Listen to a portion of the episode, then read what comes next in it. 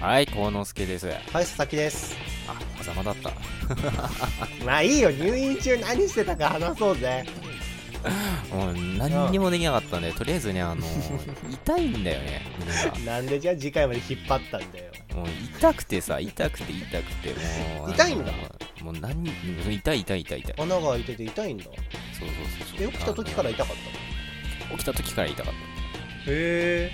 た。うん全然イメージ湧かないな、肺が痛いっていう。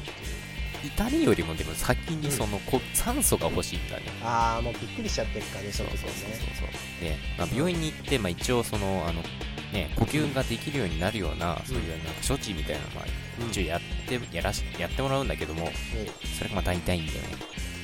え、なんえ、どういうことえ、なんか手術したのあの、もう、はいもうなんか逆さになってみたいな、なんかそんな 逆レさベルにのなられたの。もうなんか人間ドック的な感じですよ。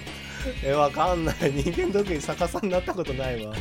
どうい うことあのバリウム飲んで検査する時の、なんか、あー、ぐるぐる回るやつ、ベッドで。あんな感じの、うん、 肛門じゃねえかよ肺が痛いやつをさベッドに固定してぐるぐる回すって何なのいじめられたんじゃないの病も院うなんかもうそんぐらいの勢いで、嘘だろと りあえずまあとりあえずもう入院中、まあ3日間だけだったんだけれども、うん、まあ3日、そん3な日、3日4日か。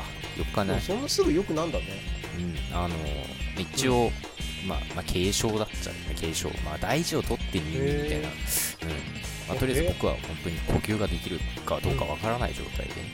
ええ初入院初だね。